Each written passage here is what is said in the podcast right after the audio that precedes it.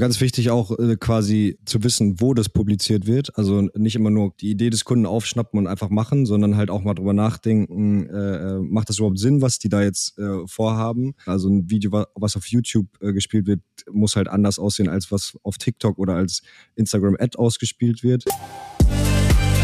Der Pushfire Podcast. Was Marketeers über die junge Zielgruppe wissen sollten. Herzlich willkommen. Schön, dass ihr wieder dabei seid beim Pushfire Podcast. Ähm, wir sprechen heute mit den Filmdudes äh, rund um das Thema Content in allen verschiedenen Farben, Formen, Varianten und Facetten. Aber erstmal herzlich willkommen Felix, herzlich willkommen Justus. Schön, dass ihr euch Zeit genommen habt. Moin, na Guido, danke Moin, für die Guido. Einladung. Ja, wir gerne, freuen uns gerne. dabei zu sein und mal äh, sozusagen als Podcast-Gast da zu sein. Das ist auch mal eine richtig coole Erfahrung. Gerade schon gesagt, man muss sich gar nicht vorbereiten. Wir sitzen hier und äh, hoffen auf deine Vorbereitung. ja, in, in, der Tat kann ich das vorwegnehmen, äh, ist auch mir die Vorbereitung relativ einfach gefallen. Das hängt natürlich damit zusammen, dass wir auch schon zusammengearbeitet haben. Können wir sicherlich später auch noch mal ein bisschen was zu erzählen. Aber vielleicht für diejenigen ähm, sind wahrscheinlich nur ganz wenige, die euch nicht kennen werden, aber der eine oder andere könnte vielleicht dabei sein. Stellt euch doch mal gerne vor. ja. Zu Anfang, Justus? Ja, mir egal. Also ja, wir sind, äh, wie du schon gesagt hast, die Filmdudes. Ähm, wir haben vor knapp anderthalb Jahren gegründet und machen Foto- und äh, Videoproduktion äh, aller Art eigentlich. Ähm, ja, passend zur Corona-Krise gegründet und dachten ähm, da damals, wir würden eigentlich viele Events filmen und äh, Festivals und sowas. Und es hat sich alles ein bisschen umgeschiftet, dass wir jetzt viele Imagefilme und Werbeclips und so machen. Und äh, ja, das ist so ein kurzer Abriss. Ich weiß nicht, sollen wir noch tiefer reingehen? Felix, willst du noch was erzählen? Ja, ich glaube, wir werden gleich auf jeden Fall noch, noch tiefer reingehen. Also was man sagen kann, ist, dass sich unsere ganze Content-Produktion sehr in Richtung Video verlagert hat. Ähm, wir machen schon auch noch Fotos oder häufig gibt's ähm, Opportunitäten, wo, wo beides gefordert ist, aber ich würde mal sagen, sind 80, 90 Prozent wirklich Video, weil wir auch merken, dass gerade äh, Bewegtbild halt super gefragt ist. Und das ist auch cool, es macht uns mega viel Spaß. Und ja, genau, das kann man, glaube ich, so grob sagen. Wir können bestimmt gleich noch ein bisschen tiefer reingehen, was wir uns noch so treiben. Unbedingt, das will ich wissen, und zwar alles. Ähm, aber Justus, du hast es eben schon so als Steilvorlage angesprochen, jetzt äh, anderthalb Jahre auf dem Markt, äh, mehr, oder weniger, mehr oder weniger fast parallel eigentlich zu der Corona-Krise gestartet, unglücklicherweise muss man sagen. Mhm. Ähm, jetzt müsste man als Unternehmer ja irgendwie schon erst erstmal sagen, okay, da muss man schon echt tough für sein, äh, sich äh, trotz des Zeitpunktes zu sagen, ja, wir ziehen das jetzt hier durch äh, und, und geben da Vollgas und wenn man sich jetzt, äh, spoiler ich mal, äh, bei euch auf, auf der Webseite umschaut, dann sieht man schon, dass das auf jeden Fall sehr, sehr gut funktioniert hat und dass ihr da schon prominente Kunden gehabt habt. Aber wie kam denn so überhaupt die Idee dafür zustande, die Filmdudes zu gründen? Ähm, ja, also, also einmal zu dem Punkt, äh, es gab kein Zurück mehr, also auf jeden Fall. Also da war es, war das quasi schon passiert. Da haben wir, also wir haben uns äh, beide bei unserem ehemaligen Arbeitgeber kennengelernt und haben uns dann quasi dazu entschlossen, von dort äh, wegzugehen und äh, quasi dieses Foto-Video-Ding zu machen. Und ja, also unsere Gesellschaft ist, glaube ich, am 28. April angemeldet und das war auch, glaube ich, der erste Tag des äh, Lockdowns in 2020.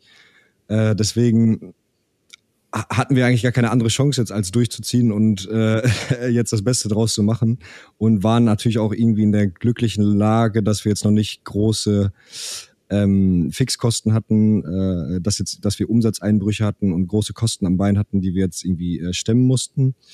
Ähm, genau, und deswegen war es für uns jetzt erstmal so nicht schlimm, haben es halt alles ein bisschen anders vorgestellt und dann das versucht, das Beste draus zu machen. Und da durch das die Corona-Krise kam, haben wir äh, halt auch die Zeit genutzt und diesen Podcast gestartet, was sich jetzt am Ende eigentlich auch äh, ja, als super, super coole Plattform für uns rausgestellt hat. Genau. Absolut. Ähm, wenn man bei euch auf der Homepage unterwegs ist, dann sieht man Kunden wie äh, die Sugar Daddies mit dem, äh, mit dem Cookie Brothers Produkt, ähm, Volkswagen, Waterdrop, äh, Goldberg von MBG, die CDU auf regionaler oder kommunaler Ebene. Ähm, das sind ja auch sehr unterschiedliche äh, Kunden an sich, sehr unterschiedliche Umfelder, in denen sie sich bewegen, mit wahrscheinlich ganz unterschiedlichen Herausforderungen und Aufgabenstellungen wenn ihr sozusagen von einem Kunden angesprochen werdet oder mit dem in den Dialog tretet, wie startet ihr da eigentlich, um sozusagen für euch eine Roadmap für die Fotografie oder die Filmografie zu entwerfen? Wie ja, findet ihr das? Recht, das sind halt Weg? richtig unterschiedliche Sachen. Ne? Also ich sag mal, gibt's gibt's vielleicht einen ähm, ja, Sugar Daddies mit einem äh, Konsumprodukt und dann im krassen Gegensatz dazu sowas wie die CDU in Paderborn. Also das sind ja total andere Bereiche. Aber gerade das finden wir eigentlich ganz cool, dass wir sozusagen uns dann jeweils auf diese Challenge einlassen können und dann wirklich gucken können, ganz individuell, was will der Kunde, wie können wir da helfen.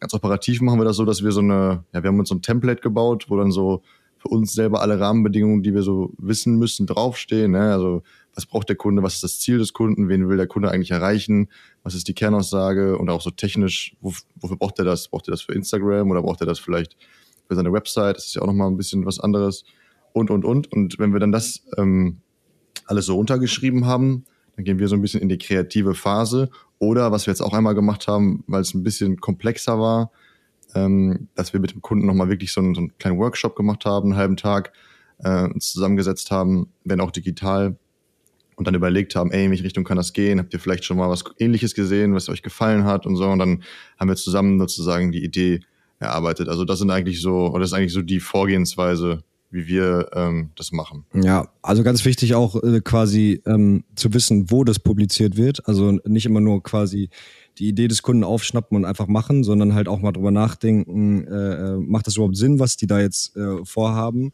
dass die das Video jetzt so produzieren, wo wird es publiziert, äh, kommt das Video so, wie wir es vorhaben, überhaupt auf dieser Plattform an. Also ein Video, was auf YouTube äh, gespielt wird, muss halt anders aussehen, als was auf TikTok oder als Instagram-Ad ausgespielt wird. Kommen wir mit, mit Sicherheit auch gleich äh, nochmal zu. Äh, das ist halt das, das, was wir als erstes abfragen und dann mit dem Kunden auch ähm, ge gerne mal diskutieren, ob das äh, äh, so die, in die richtige Richtung geht oder auch mal eine Empfehlung aussprechen, dass man vielleicht was ganz anderes macht, ähm, weil viele immer denken, dass ein Video quasi die Allzwecklösung ist. Also viele Image wollen einfach nur einen Imagefilm machen und sagen dann so, jo, wir machen jetzt Imagefilm und dann äh, läuft das. So, dann äh, haben wir unser Image aufgebessert. Aber da gehört halt noch viel mehr dazu und ähm, ja, das ist so unser Ansatz zu arbeiten, dass man äh, auch noch ein bisschen dazu berät noch und äh, sich dadurch, dass wir halt davor ähm, auch auf der anderen Seite gesessen haben, glaube ich, ganz gut ähm, beurteilen können oder mitempfinden können, was äh, dann wirklich so gebraucht wird oder äh, was so ein Kunde braucht. Ne? Mhm. Äh, jetzt hast du es eben schon äh, angesprochen. Ähm, es kommt darauf an, für welchen Zweck etwas produziert werden soll. Ähm, wenn wir jetzt mal so Richtung Social Media schauen, ähm, dann jetzt mal, ich, ich sage jetzt mal YouTube, Insta, TikTok, so die, die üblichen Verdächtigen. Ähm, wenn wir jetzt uns die Contents, die ihr dafür baut, anschauen, wie würden die sich voneinander in, unterscheiden, wenn es jetzt für den gleichen Kunden wäre? Gibt es da sozusagen harte Facts oder harte Dinge, wo ihr sagt, ja, das also geht auf keinen Fall oder das muss auf jeden Fall so sein? Ich würde sagen, erstmal offensichtlich im Format. Ne? also ist das vertikaler oder horizontaler Content, aber auch wie schnell muss es sozusagen zur Sache gehen, weil ich sag mal, bei einem YouTube-Video habe ich vielleicht noch eine etwas größere Aufmerksamkeitsspanne als zum Beispiel bei Insta oder TikTok. Ähm, wir haben jetzt zum Beispiel vor kurzem für einen Kunden so Instagram-Ads wirklich produziert und da war es halt wichtig, dass du in den ersten drei Sekunden komplett abgeholt bist, eigentlich weißt, worum es geht und eigentlich auch schon verstanden hast, was will, wollen die hier gerade von mir wohingegen vielleicht eine, eine bei einem YouTube-Spot etwas mehr Storytelling betrieben werden kann und da ruhig auch erstmal zehn Sekunden genutzt werden können, um das ganze Bild erstmal aufzubauen und, und, dann, und dann, ergibt sich vielleicht, was, was ist ja eigentlich die Message. Ja, und kommt auch immer drauf an, äh, also ja, die Plattform an sich, aber auch, wo es da auf dieser Plattform ausgespielt wird. Ne? Also ein ein Video äh, als Insta-Ad, wie Felix gesagt hat, muss sehr schnell zur Sache gehen. Da muss sofort der User abgeholt werden, okay, darum geht's und du musst irgendwie kleben bleiben, dass in den ersten zwei, drei Sekunden sofort was passiert, dass du halt nicht weiter scrollst. Ähm, aber es kann halt auch so sein, was wir jetzt äh, kürzlich produziert haben für Cookie Bros, das mit, mit Knossi, das war halt nicht so eigentlich. Ne? Also es, man, das war ein extrem langes Storytelling, aber einfach aus dem Grund, weil äh, es Knossi war und die Zielgruppe dadurch, dass es Knossi ist, direkt schon äh, bereit ist, sich das ganze Video reinzuziehen. Ne? Eine Minute lang und nicht sofort nach äh, ein paar Sekunden weg ist. Also äh, theoretisch wäre das komplett gegen den Vorsatz zu sagen, das muss sofort passieren. Aber ähm, da haben wir uns halt mit dem Kunden dazu zu entschieden, das so zu machen, weil wir ähm, wussten eigentlich, äh, weil man das auch auf seinem Kanal sieht, dass die Leute sich, egal wie lang das ist, das reinziehen und wenn man in den ersten zwei Sekunden einen Knossi in einem Königsmantel auf dem Pferd sieht, dann äh, bleibt man, äh, ist es, denke ich, schon catchy genug, um dann dran zu bleiben. So. Ein typischer Knossi. Was, was sollte man ja. sonst auch erwarten? Aber äh, erzählt gerne mal ein bisschen mehr zu dem Case. Ich meine, wir haben uns vor ein paar Tagen schon mal unterhalten. Da sagtet ihr, Mensch, das war somit die aufwendigste Produktion, die ihr bis dato hattet. Ähm, geht ja, glaube ich, um, um eine, eine Produktvariante von, von den Cookie Brothers. Ähm, du hast eben auch schon gesagt, ritterliche Kostüme und Outfits. Also um mal so die, die, die Scale eurer Arbeit mal zu erfassen. Also was, was alles an diesem Projekt habt ihr sozusagen ähm, ja mit äh, organisiert und mit, mit produziert? Also, also ehrlich gesagt, ehrlich gesagt alles, ne? Also ähm, ja, vielleicht muss man sich das Video einmal äh, reinziehen, um äh, zu checken, äh, worum es genau geht. Also gerne bei Insta, bei Knossi oder bei uns äh, vorbei, vorbeischauen und sich das angucken.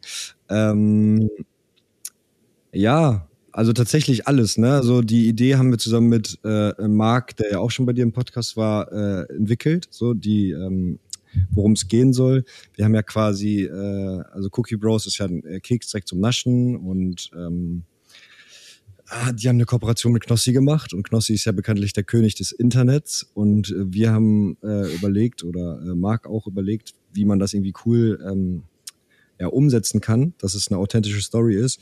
Und genau zu dem Zeitpunkt, wo das Video halt gelauncht wurde und das Produkt gelauncht wurde, war halt äh, das Mittelaltercamp.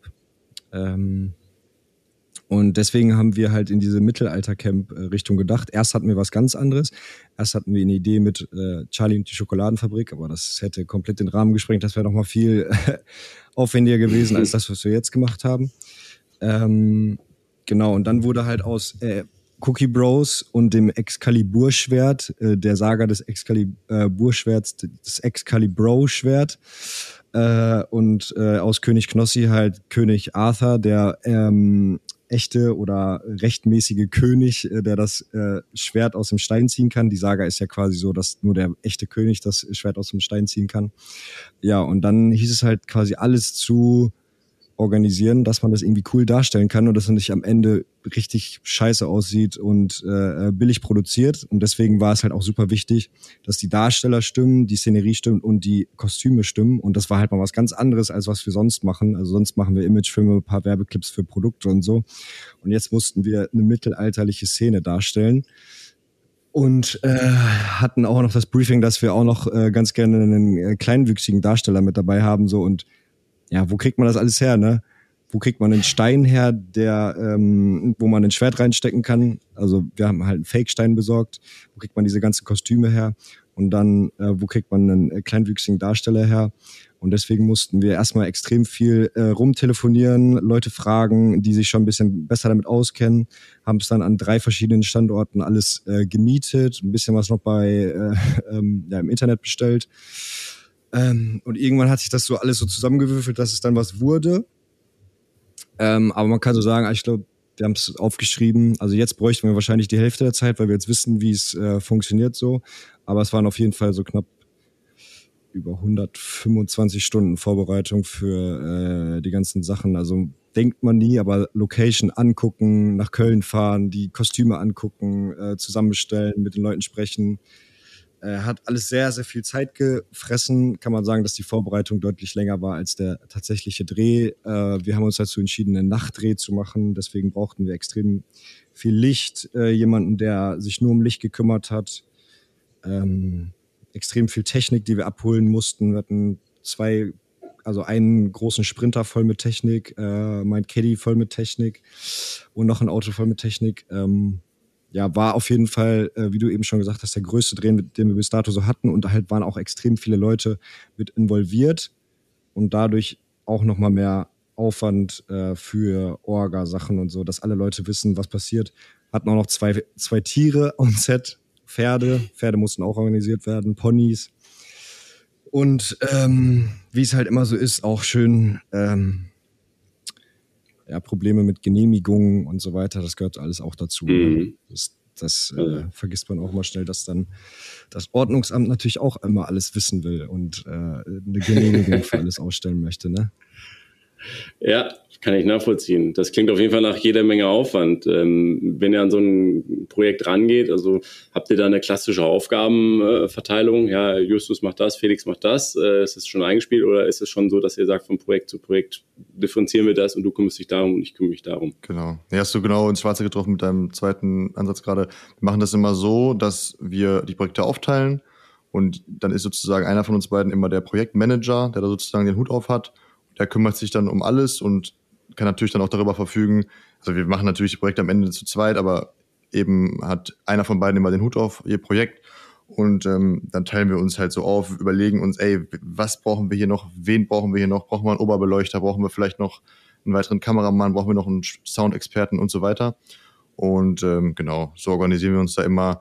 Und meistens ist es so, keine Ahnung, wenn da jetzt irgendwie ein Projekt reinkommt, keine Ahnung, da würde jetzt jemand anfragen, der vielleicht ähm, äh, Bullies vermietet für coole Roadtrips, dann wird Justus wahrscheinlich sagen, ey, das ist mein Thema, ich brenne dafür, dann ist das wohl mein Projekt. Und wenn da etwas mhm. anderes kommt, wo ich mich eher für interessiere, dann wäre das vielleicht mein Projekt. Ähm, da einigen wir uns immer ganz, ganz unbürokratisch, äh, wer da sozusagen gerade Bock hat, das zu übernehmen. Ja, und damit halt okay, halt auch äh, kann man, also ist so unser Gedanke dabei, keine Ahnung, ob es stimmt, aber da denken wir halt auch, also dann äh, machen, macht man nicht immer alles doppelt, ne? Dann hat halt einer die, die, sage ich mal, Verfügungsmacht über dieses Projekt und sagt, so machen wir es. Sonst äh, ist es halt bei so einem kreativen Job auch immer ähm, ja schnell schnell der Fall, dass man irgendwie eine andere Vorstellung hat, der andere will es irgendwie anders machen und dann äh, redet man die ganze Zeit, dreht man sich die ganze Zeit im Kreis. Äh, deswegen haben wir uns dafür entschieden und man kann halt äh, gleichzeitig mehrere Projekte abbilden, dass, dass man halt nicht immer in allen Projekten drin ist. So, dann kann man sich darauf verlassen, okay, der eine macht das, dafür kann ich mich auf das andere Projekt konzentrieren. Ähm, ja, und so halt irgendwie effizienter arbeiten, ne? dass man vielleicht nicht bei jedem Call jetzt mit jedem Kunden dabei sein muss, weil der andere halt sowieso im Bilde ist und dann updatet man sich nur und äh, ja. Mhm, mhm. Ähm, jetzt habt ihr eben ja auch schon gesagt, äh, Knossi, äh, der Knossi-Case, der Cookie Brothers Case ist eigentlich eher ein bisschen untypischer äh, für die sozialen Netzwerke, weil er einfach ein bisschen länger geht. Bedingt durch die Zielgruppe habt ihr euch da ausnahmsweise so für entschieden. Wenn man sich jetzt generell die junge Zielgruppe auf Social Media anschaut, muss man ja attestieren, es ist schon eher so, dass die Aufmerksamkeitsspanne immer geringer wird statt, statt länger. Und dieses typische, okay, es muss jetzt in den ersten drei bis fünf Sekunden irgendwie was passieren, ähm, ist ja wahrscheinlich irgendwie auch so äh, viel präsenter und, und viel wichtiger geworden, als es vielleicht vor ein paar Jahren noch der Fall war. Ist das jetzt, wenn man jetzt überlegt, das entwickelt sich eventuell noch in irgendeiner Form weiter, ist das nicht eher problematisch für jemanden, der, ich sag mal, Filme produziert im Auftrag eines Kundens und die Aufgabe hat, die Zielgruppe anzusprechen. Ich stelle mir das, so doof das klingt, auch irgendwo ein bisschen undankbar vor, weil da steckt ja schon auch viel Liebe zum Detail, äh, auch eine künstlerische Vielfalt, ein mechanisches Handwerk dahinter, wenn man da einen tollen Film produziert, der dann aber nach fünf Sekunden einfach weggeklickt wird. Ja. Mhm. Wie, wie ist das so für euch? Wie seht ihr das? Wie steht ihr dazu? Ja, es stimmt schon, was du sagst. Ne? Also diese Detailverliebtheit, die man dann als Filmmaker auch sehr gerne hat. Ne? Und ich sag mal, das fängt an, ja, wir wollen jetzt natürlich mal mit einer besonderen Kamera, mit einer besonderen Linse filmen und so, was ehrlicherweise 98 Prozent der Menschen überhaupt nicht sehen, ob das jetzt eine anamorphe Linse ist oder eine andere. Aber wir Filmmaker finden das halt ganz toll. Also wir machen das natürlich auch alles ein bisschen für uns.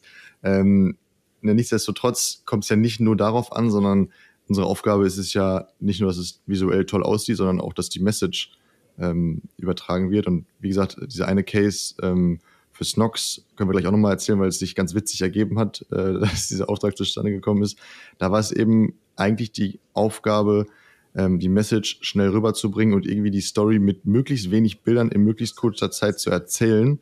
Und äh, genau, das gehört eben auch dazu. Es ist eben nicht nur das Visuelle. Und das hat auch ganz gut geklappt, denke ich. Ja, aber ich muss, mhm. muss schon sagen, also das, was Felix gerade sagt, das für Snox, das war halt mehr so, also es sollte gut aussehen, aber das Briefing war auch so, ist eigentlich egal, wie die Bilder aussehen. Hauptsache die Message wird äh, quasi rübergebracht und am Ende konvertiert das Video. So, wir verkaufen was dadurch. Das muss ich wieder finanzieren. Muss ich sagen, finde ich persönlich immer, wie du schon sagst, sehr undankbar. Ähm, also manchmal ist es cool, ne? Also das, das war bei dem Projekt halt die Challenge, war cool. Aber eigentlich ähm, also ist meine persönliche Meinung, kann ich eigentlich auch für Felix sprechen, haben wir ja immer mehr Bock, so ein bisschen filmerisch, filmerische äh, Sachen zu machen. Ne? Einfach Sachen, die cool aussehen, wo man sich viel Zeit nehmen kann, um Licht zu setzen, um äh, ähm, ja, Outfits äh, zusammenzustellen und äh, vorzubereiten und so. Und ähm, da ist Social Media und vor allen Dingen Instagram und Co. eigentlich gar nicht mehr so richtig die, die richtige Plattform, finde ich, weil äh, es halt so schnelllebig ist. Du machst ein Video, was, äh, keine Ahnung, 15.000 Euro kosten kann und in zwei Wochen ist es schon wieder so ausgebrannt. Dann juckt es schon wieder keinen mehr. Und vor allen Dingen mhm. äh, macht es überhaupt noch Sinn, so hochwertig produzierte äh, Clips, die halt so äh, teuer sind, dann in so einer kurzen Social Media Ad zu spielen. Ne? Also wenn es eine richtige Kampagne ist, so ja, aber viele gehen halt auch auf diesen Trend jetzt, dass sie viel mit dem Handy filmen und so. Muss ich sagen, ich persönlich verstehe es nicht so wirklich, weil äh, wenn ich ein Produkt ähm, gut finde, dann will ich auch, dass es irgendwie cool äh, dargestellt wird und auch hochwertig dargestellt wird und nicht, dass irgendjemand da mit einem Voice-Over drüber spricht und da jemand mit dem Handy das gefilmt hat und äh, das irgendwie so, ja, in meinen Augen billig aussieht, aber vielleicht einfach aus, aus dem Grund, weil ich, weil wir dieses Auge haben oder ich dieses Auge habe, da immer äh, äh darauf zu achten, dass alles schön aussieht. Ähm, aber ja, die, die Instagram-Welt ist da schon sehr undankbar, sage ich mal, was diesen Aufwand für ähm, ein filmisches Bild angeht. Ne? Da ist dann äh, mhm. schon, äh, deswegen macht uns das auch so Bock, so Imagefilme zu machen oder halt, ähm, ja, wir machen nicht nur Imagefilme, sondern auch manchmal solche Videos, wo irgendwas erklärt wird oder irgendwas Produkt vorgestellt wird, auch intern äh, irgendwas kommuniziert wird in Unternehmen. Macht halt auch Bock, weil man dann halt einfach mehr Zeit hat, um diese Story aufzubauen, ne? Dass es halt nicht sofort losgehen äh, muss, sondern dass man erstmal so einen kleinen Spannungsbogen aufbauen kann, dass es so eine richtige Story wird. So, das ähm, ist halt bei solchen Projekten dann halt möglich, ne? Mm, mm, absolut. Ja, wenn, wenn man so über Social Media nachdenkt äh, und, und da in irgendeiner Form ein, ein, ein Werk äh, äh entwirft und produziert, ich meine, ne, das, das gab es vorher nicht, das, das baut ihr dann im Prinzip. Ähm, da, da habt ihr dann auch einen ästhetischen Anspruch nachher drin. Ähm, dann hat man, hat man ja eigentlich in der Regel diesen typischen Werdegang, okay, das Video oder das, das, das äh, Foto ist live, dann gibt es irgendwie Media-Budget drauf, damit das überhaupt eine Reichweite bekommt. Ja, äh, und wie du schon sagst, 14 Tage später geht's weiter. Habt ihr auch schon mal den Klassiker unter den Kundenbriefings gehabt, hey, ihr seid die Filmdudes, äh, könnt ihr uns mal ein Viral bauen? Gab's sowas schon mal? Ich glaube, das gab es tatsächlich noch nicht. Ich glaube, jeder wünscht sich das natürlich insgeheim, aber zum Glück hat noch keiner bei uns ein Viral bestellt und wir können auch leider keine Viral-Garantie geben. Es probieren, aber äh, ja, ich glaube, das kennst du selber auch von deinen Kunden. Äh, das stellt man sich oft leichter vor, als es dann am Ende ist. Ja, aber, aber dein Credits schon mal an, an eure Kunden, äh, dass das nicht der Fall war und die aufgeklärt sind. Aber für den Fall der Fälle, dass äh, dieser Tag mal kommen sollte, wie würdet ihr dann da reagieren? Wenn wir erstmal Guido anrufen, äh, uns da mal die Expertise holen in Sachen Viral bauen. Tja, da muss man halt ganz offen äh, drüber sprechen, dass so das einfach nicht funktioniert. Ne? Also da mhm. muss man den Kunden dann auch vielleicht ein bisschen die Illusion nehmen. Ähm, es ähm, bringt ja nichts, dass wir da jetzt falsche Versprechungen irgendwie ausstellen. Das geht halt einfach so nicht, kann man nicht garantieren. Man kann natürlich, natürlich schon Sachen, wo man sagt, ey, das ist vielleicht gerade ein Trend, der könnte funktionieren oder das ist eine Sache, ähm, der, der, bringt dir eine gewisse Reichweite oder so. Klar, da kann man äh, drüber brainstormen, aber man weiß es halt vorher nicht. Das ist ja in die Glaskugel schauen. Ja. Mhm. Also man, man, muss auch sagen, vielleicht sind wir da gar nicht die richtigen Ansprechpartner. Also wir haben, ich weiß gar nicht, vielleicht haben wir schon mal was jetzt nur für TikTok oder äh, sowas produziert. Ich würde jetzt mal behaupten, nicht wirklich. Äh, da gibt es Leute, die sich darauf spezialisiert haben, die da vielleicht noch viel tiefer in dieser Materie drin sind. Äh, aber wie ich eben gesagt habe, eigentlich äh, ist das gar nicht unser Anspruch an unsere Arbeit, dass wir jetzt, äh, also wir machen Social Media Content, klar. Es hat sich ein bisschen umgeschifft, dass wir äh, gar nicht so viel äh, Social Media Content machen, aber eigentlich ist nicht unser Anspruch äh, an uns selbst jetzt virale Hits zu machen, die nur äh, Reichweite bringen, ne? Also für Social Media an sich, sondern halt mhm. ähm, ja schöne Filme, die irgendwie eine, eine coole Story erzählen. Ne? Und äh, mhm. da muss man vielleicht dann auch mal gucken, ob man sich jetzt unbedingt in diese ähm, von, von der Medienwelt so in diese Ecke, sage ich mal, drängen lässt und jetzt das alles auf Krampf dann äh, in dieser kurzen Zeit machen äh, muss und äh, ja, Du weißt, was ich meine. Ja, ja, absolut. Lasst uns nochmal äh, vielleicht auch kurz äh, ein bisschen was äh, oder zu eurem Netzwerk sprechen. Ihr habt, äh, ich weiß gar nicht, wann das war, aber ich glaube letztes Jahr sogar schon den Paul Röpke Nachwuchspreis äh, gewonnen. Ähm, das, klingt lustig, das klingt wie Tigerheitenclub. also das war der, das war der Pari Content Contest von Paul Rübke.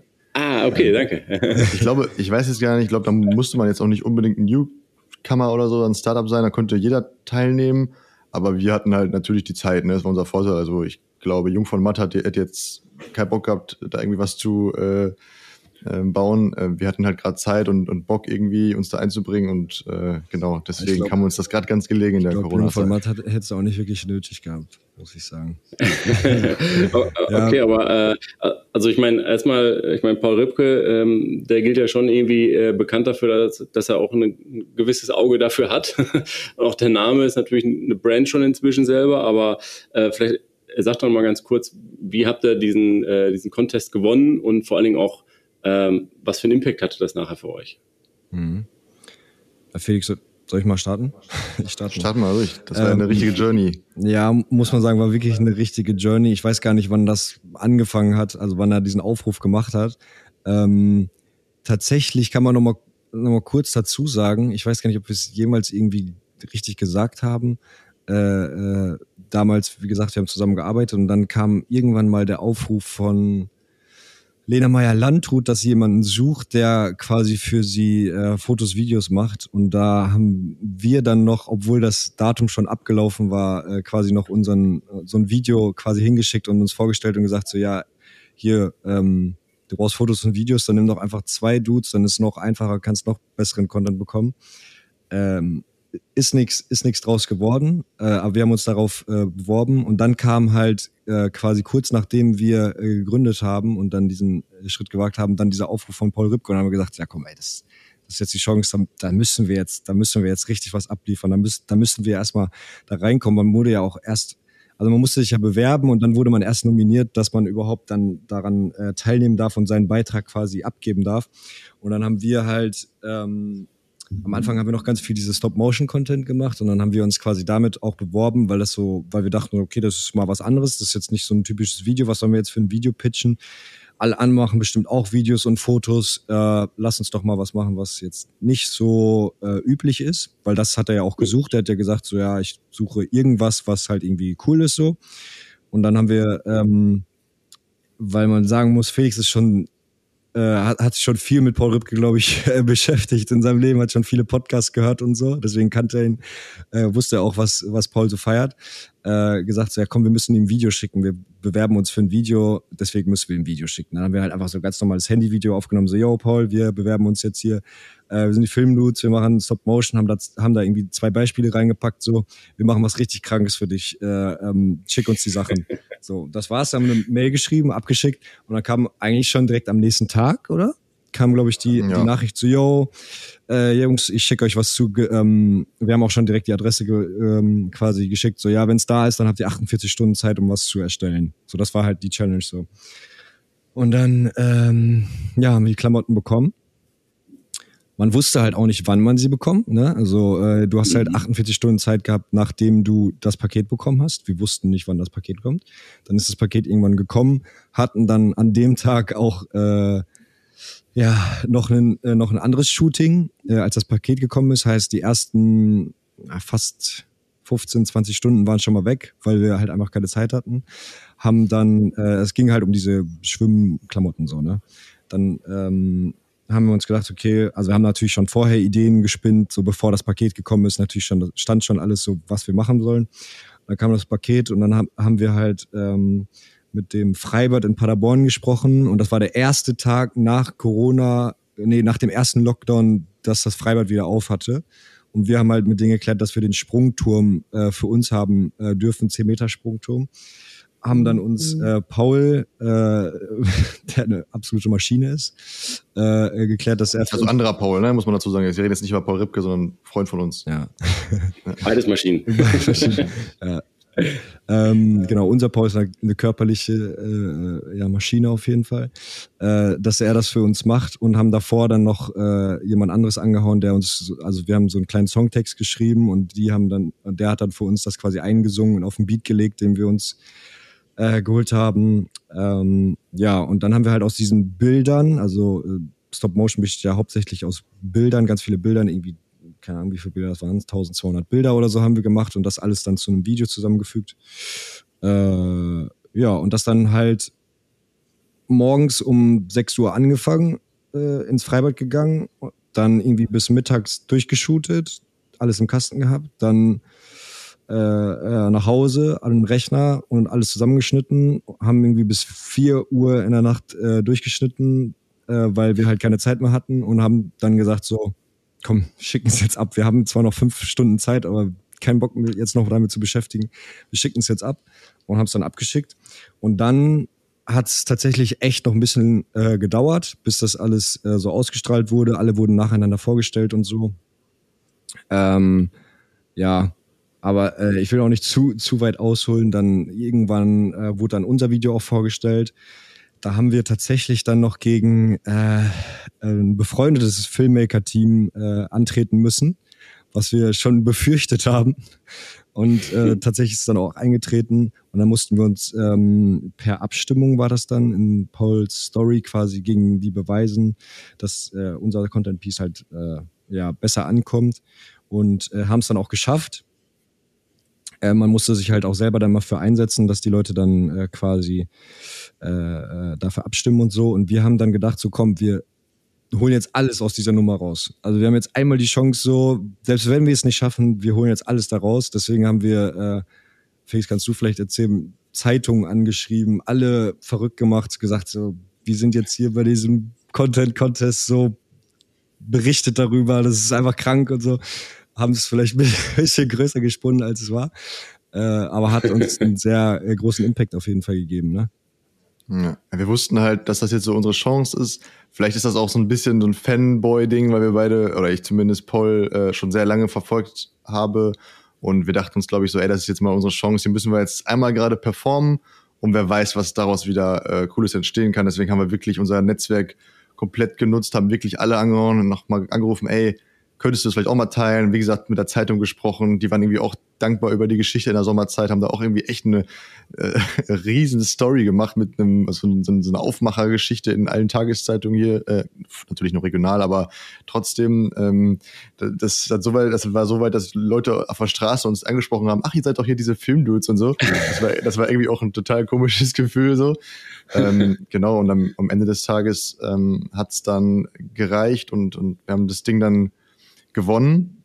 Ähm, es ging natürlich um ein Preisgeld, was cool war. Man konnte da äh, 5000 Euro gewinnen, die Paul, glaube ich, ganz unbürokratisch dann einfach per PayPal rübergejagt hat. Meine ich zumindest, bin mir gerade nicht mehr ganz sicher. Aber ähm, genau, aber darüber hinaus hat es auf jeden Fall auch eine Menge, auch eine große Welle für uns gebracht. Ne? Also mhm. weiß jetzt gar nicht, ob daraus jetzt wirklich Jobs entstanden sind, aber wir wurden sehr häufig darauf angesprochen und die Leute haben das gefeiert und, und mochten das irgendwie auch, dass wir dann auf Social Media auch so Gas gegeben haben und da selber sozusagen die Werbetrommel ja. gerührt haben. Und vor allen Dingen auch, weil wir ehrlich gesagt gar nicht so eine krasse Reichweite haben. Ne? Also bis dato mhm. nicht jetzt so krass, aber, bis, aber wir hatten halt ein paar Follower, weiß ich nicht, da waren es, äh, weil wir auch gerade erst gestartet haben, irgendwie so 600 Follower oder so und haben dann trotzdem, sind komplett ausgerastet, alle, immer auf unseren privaten Channels immer noch äh, verlängert und so. Ähm, und dann haben wir dadurch halt so ein paar Filmmaker bekommen. Ich glaube, irgendwie sind dann irgendwie 700 äh, Leute dazugekommen und die waren halt alle schon in der richtigen Zielgruppe. Und dadurch hat sich jetzt so ein bisschen so eine kleine, also okay, es ist halt wirklich klein so, aber es hat sich schon eine kleine Community entwickelt, die so äh, Filmmaking-affin ist. Ne? Also wir kriegen tatsächlich manchmal so ein paar Nachrichten, so, yo, wie macht ihr das? Ich glaube, es kriegt jeder so, aber wir fragen uns mal so, yo, also wir haben das auch nicht gelernt, so keine Ahnung, wir machen das so, wie wir denken, wie es richtig ist. Äh, deswegen ist schon schon witzig, dass man manchmal so ein, ein, paar Fragen bekommt.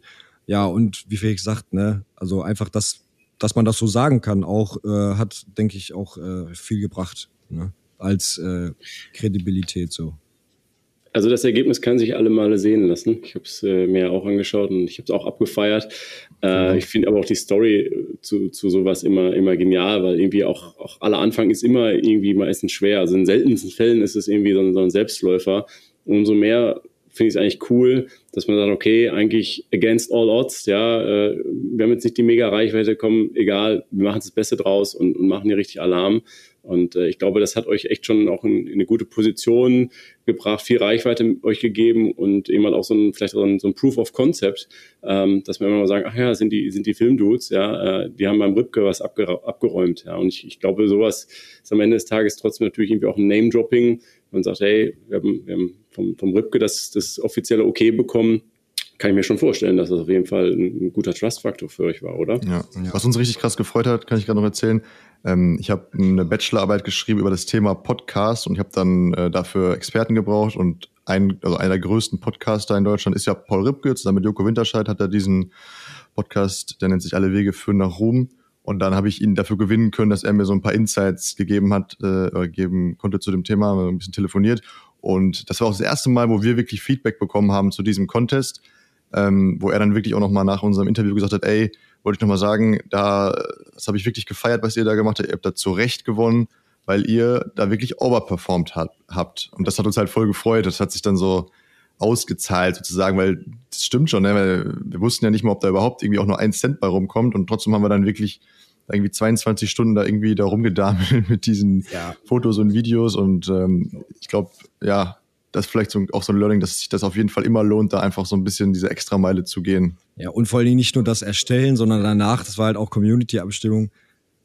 Ich glaube, es waren mehrere Tage, drei Tage oder so, wo wir den ganzen Tag nichts anderes gemacht haben, als alle Leute genervt haben, so postet das bitte, äh, stimmt für uns ab und bla bla.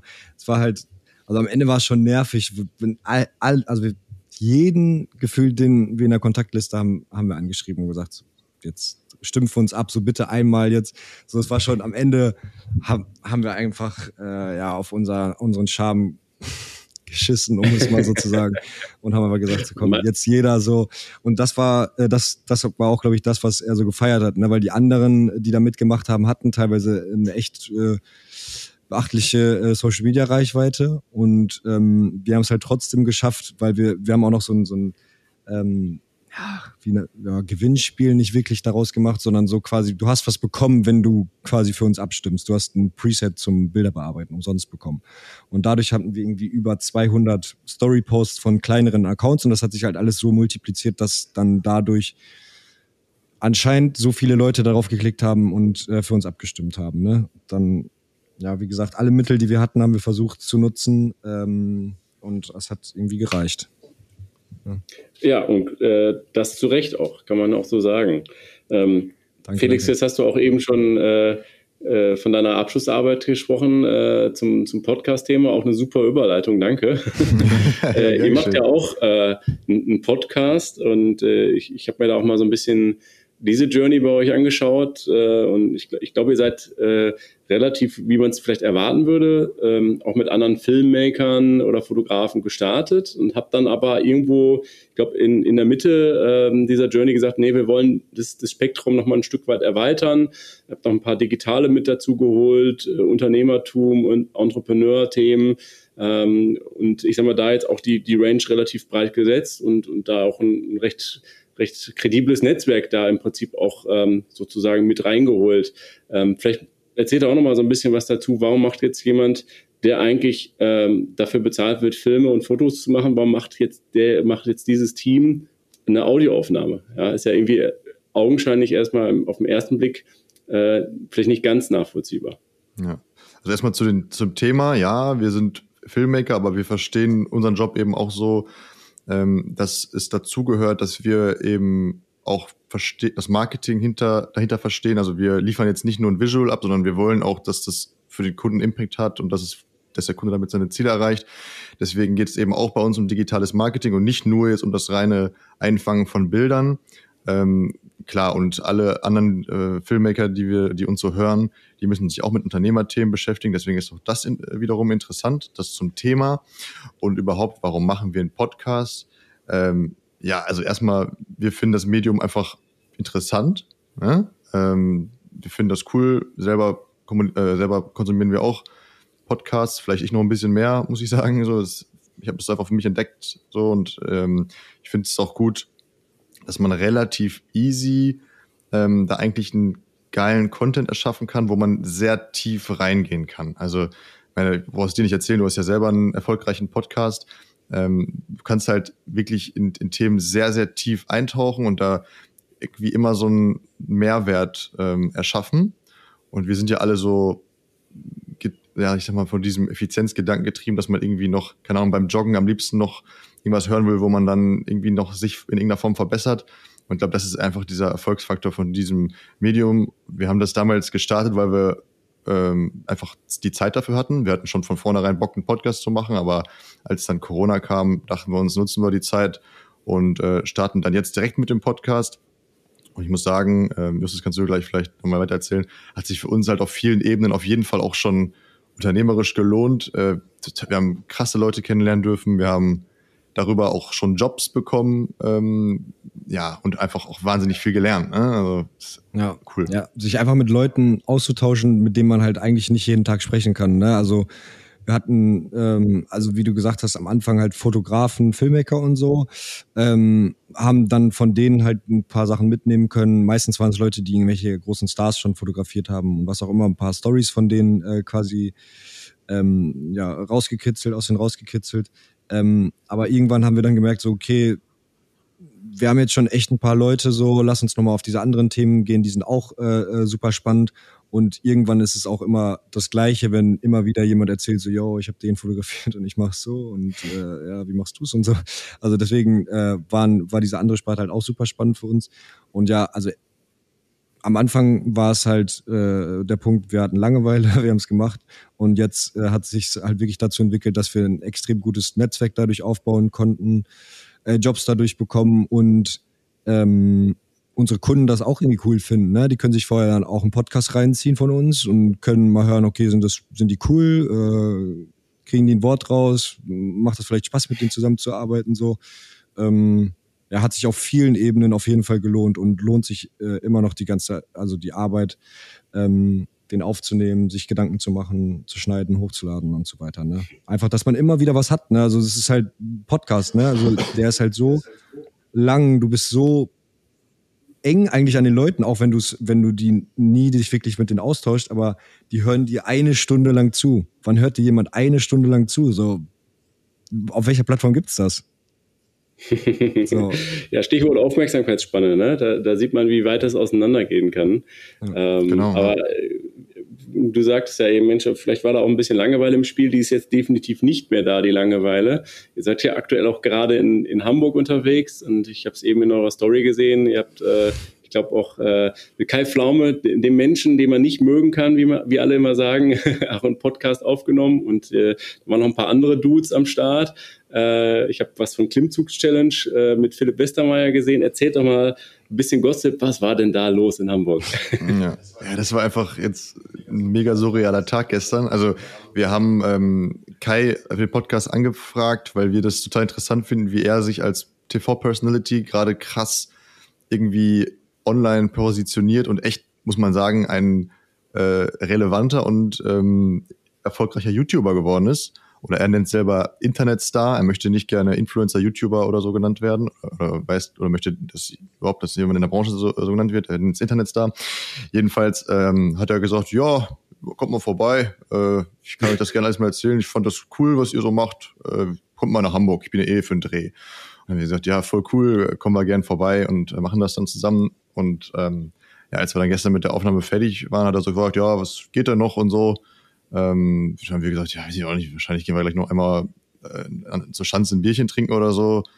Äh, und dann hat er gesagt, ja, ich muss ja jetzt gleich hier äh, nochmal eine Klimmzugstange. Ähm, ich habe ja gerade mit dem Philipp Westermeier, ist der Gründer von OMR, so eine Challenge hier am Laufen, wer jetzt hier in einer Stunde mehr Klimmzüge schafft. Und dann wir gesagt, also natürlich kannten wir die Challenge sogar schon, haben wir schon mitbekommen, dass sie das machen, weil wir auch beide ähm, OMR verfolgen und äh, ja, das war irgendwie witziger Zufall, dass gerade die beiden sich dann jetzt irgendwie treffen. Und dann haben wir gesagt, ja, witzig, ich meine, wir haben ja unsere Kameras im Kofferraum, äh, können wir dann, wollen wir da nicht das Ganze vielleicht filmisch begleiten? Natürlich kostet euch das nichts. äh, außer vielleicht noch ein äh, Essen vorweg, weil wir gerade Hunger haben. hat uns keiner noch auf einen kleinen Snack eingeladen, hat gesagt, ja komm Jungs, dann treffen wir uns gleich am Gym. Er hat den Standort geschickt und äh, dann ging's los. Und ja, also das war einfach wieder ein unglaublicher Tag, äh, mega witzig, alle total lieb und cool gewesen. Und ähm, ja, auch irgendwie wieder durch diesen Podcast. Ne? Also das ist einfach ähm, mega interessant, was uns das so hinführt, muss man sagen. Schöne Story. Auch, äh, ich sag mal, auch mal, manchmal muss man einfach ein bisschen Glück haben.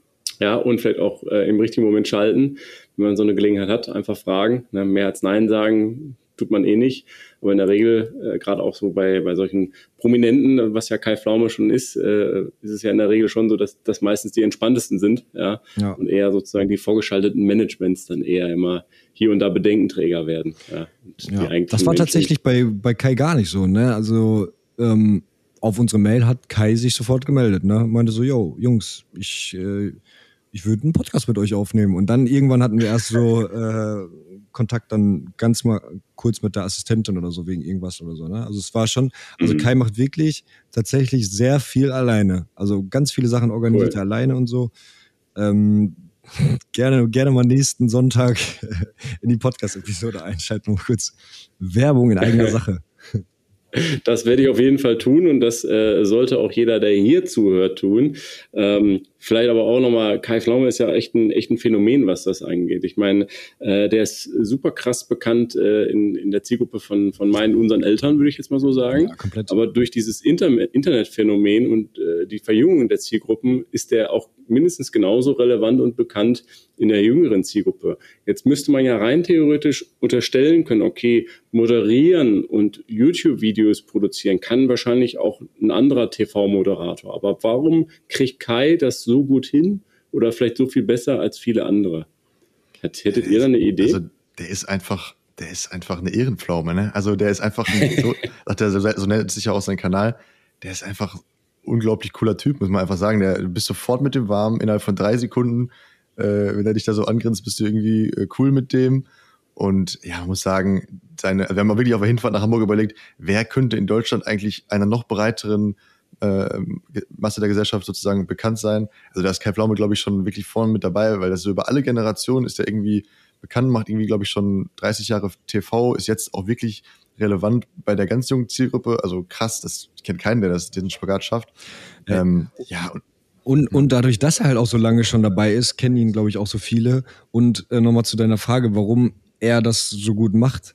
Ich glaube einfach, ja, einmal aus dem Grund, dass er so nett ist und mit allen Leuten irgendwie cool ist so. Also ähm, ich finde, der ist, äh, also Kai ist so ein Typ, irgendwie hat er, äh, also ich wüsste jetzt nichts, was mal irgendwie, ähm, ja, sag ich mal, negativ an ihm aufgefallen ist, so, das schon mal. Dass es jetzt nicht Leute gibt, die ihn irgendwie so äh, nicht mögen oder so, gibt es mit Sicherheit auch, aber ähm, glaube ich, dass es, dass es äh, marginal ist.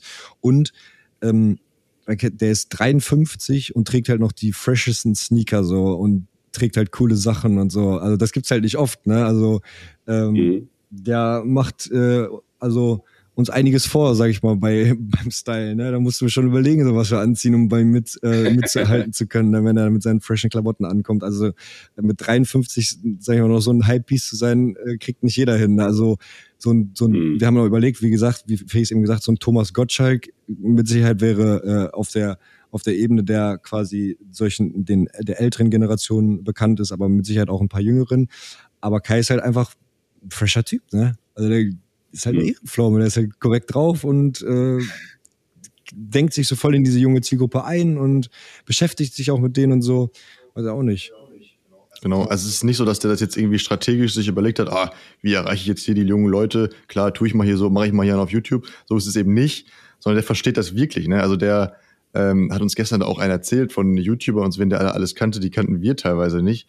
Der ist da wirklich, wirklich tief drin und ich glaube, das ist das Geheimnis. Ne? Also das ist jetzt nicht nur so, weil er da irgendwie irgendwem was beweisen will, sondern ähm, der hat da wirklich intrinsisch Bock drauf und ist da voll im Thema. Ne? Mhm. Genau. Gut, gutes Schlusswort. Ich glaube, ähm, intrinsische Motivation, damit kann man eine ganze Menge bewegen. Ihr macht es ja auch vor. Ähm, vielleicht zum Abschluss noch eine, eine rudimentäre oder persönlichere Frage. Ähm, ihr habt da eben schon kurz durchblicken lassen, ihr habt euch das alles selber beibringen, äh, beigebracht. Ja, welche Linse, welches Objektiv, ne? Wenn die Sonne acht, blende, wenn die Sonne lacht, blende acht, ja, irgendwie angefangen, auf ganz Billo, ja. Ähm, aber was sind so eure Tipps für den Einstieg äh, in eine, ich sage jetzt mal nicht professionell, aber in eine gehobene Fotografie? Wie kommt man da am besten vorwärts? Wie lernt man diese Sachen? Tja, YouTube. Also aus, auf jeden Fall aus, austauschen mit Leuten, ne? Vielleicht mhm. mal Leuten über ihre Schulter gucken, kann man, glaube ich, viel lernen. Ansonsten ist es wirklich, ja, YouTube. Ne? Also ja. auf YouTube kannst du wirklich in dem kreativen Bereich, glaube ich, alles lernen. Ja. Mhm. Also ganz viele YouTube-Videos gucken, äh, mit allen Themen auch beschäftigen. Also bei Filmen vor allen Dingen ähm, mit Licht so. Es ist eigentlich das Wichtigste beim Film. Die einfach unendlich viele Videos reinziehen, alles ausprobieren äh, und einfach mal machen so äh, ja und austesten. Das ist so der Tipp, den man geben kann. Einfach einfach das äh, äh ja, alles ausprobieren, was du dir äh, vorstellen kannst und äh, unendlich viele YouTube-Videos gucken. Aber wie Felix gesagt hat, ja, Leuten über die Schulter schauen, mit anderen austauschen, super wichtig. Man kann immer, man braucht immer, also das, das äh, ist uns auch ganz wichtig, dass man die anderen niemals als Konkurrenz sieht, sondern immer so als ja, so Partner, so, ne? Wir haben auch äh, viele Gruppen mit anderen äh, Filmmakern zusammen, wo man sich dann irgendwie so unter, äh, zusammen unterstützen kann, wenn man mal irgendwie noch einen dritten Mann oder vierten Mann braucht, dass man da mal fragen kann oder wenn man gerade Equipment braucht oder so, dass man sich nochmal doch, äh, noch mal was ausleiht oder so äh, für, eine, für eine kleine Mark, so. Ja, dass man einfach in diesem Austausch bleibt und wirklich offen ist, äh, mit dieser Community sich auszutauschen. Das wäre, glaube ich, der, der beste Tipp, den man geben kann würde ich jetzt mal also aus meiner cool. Sicht sagen. Ja, schön, schönes Schlusswort. Äh, das passt auf jeden Fall auch äh, in meine Branche rein, ins Digitale. Klar gibt es da auch ein paar Basics, aber viele Dinge muss man einfach machen, ausprobieren und sich selber ausschlauen. Da gibt es jetzt keine klassische Berufsausbildung und dann, dann bist du Digitalexperte, sondern da musst du einfach 24-7 dabei sein und ihr lebt das genauso bei euch in eurem Bereich vor. Ich finde es toll, was ihr macht. Ähm, behaltet euch das bei, äh, zieht da weiter dran und ich bin sehr gespannt darauf, ähm, wenn wir uns das nächste Mal sehen, was es bis dahin wieder für schöne neue Projekte gibt, die ihr dann ausweisen könnt. Für heute sage ich erstmal Dankeschön für eure Zeit. Grüße nach Hamburg. Danke, ähm, Felix. Justus, hat Spaß gemacht und äh, weiterhin viel Erfolg. Jo, danke Guido. Guido. Guido, vielen Dank. Mach weiter so mit deinem Podcast hier. Alles sehr, sehr professionell. Äh, hat richtig Bock gemacht, da mal als Gast dabei zu sein. Ja. Vielen, vielen Dank. Der Pushfire Podcast. Was Marketeers über die junge Zielgruppe wissen sollten.